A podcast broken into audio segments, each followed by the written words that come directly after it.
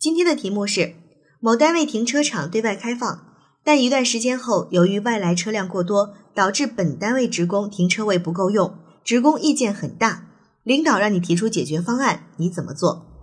这道题目呢，我们发现题目当中是给出了我们一个现象或者说问题，那就是外来的车辆过多，导致本单位职工停车位不够用。那我们首先肯定要先去了解情况，到底是什么样的原因导致了车位不够用？是我们原来的规划产生了问题啊，还是我们的管理出现了问题？那针对问题，然后要根据我们调查出来的各类原因，有针对性的提出解决的对策，也希望把这样的方案进行一个论证，能够完善的解决好这样的问题。好，那么现在考生开始答题。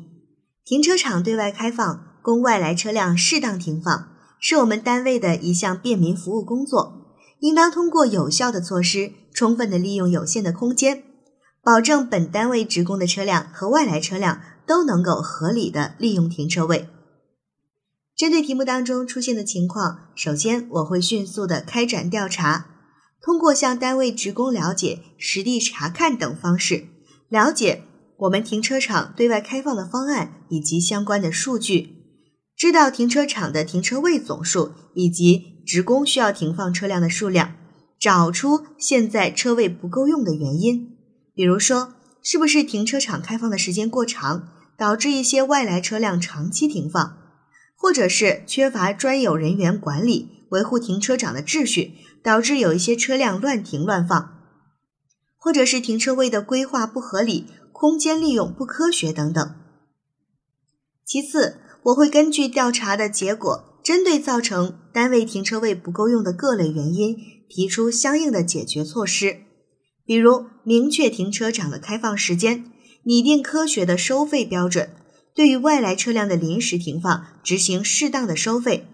也可以引导外来车辆自行取卡进场，以便记录停车时间。同时，还会将停车的注意事项和时间等制作成公示牌，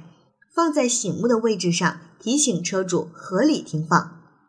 在停车场的入口、出口处可以设置执勤点，对外来的车辆和本单位的车辆都能够实行有效的管理。还会邀请专家重新的合理规划场地，利用有效空间增设车位。最后。我会根据上述内容拟定新的停车管理方案，并向单位职工及相关专家征询意见及建议，就新的方案的科学性和可行性进行探讨和论证，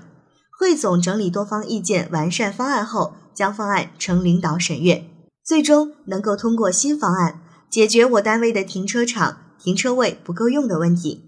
考生答题完毕。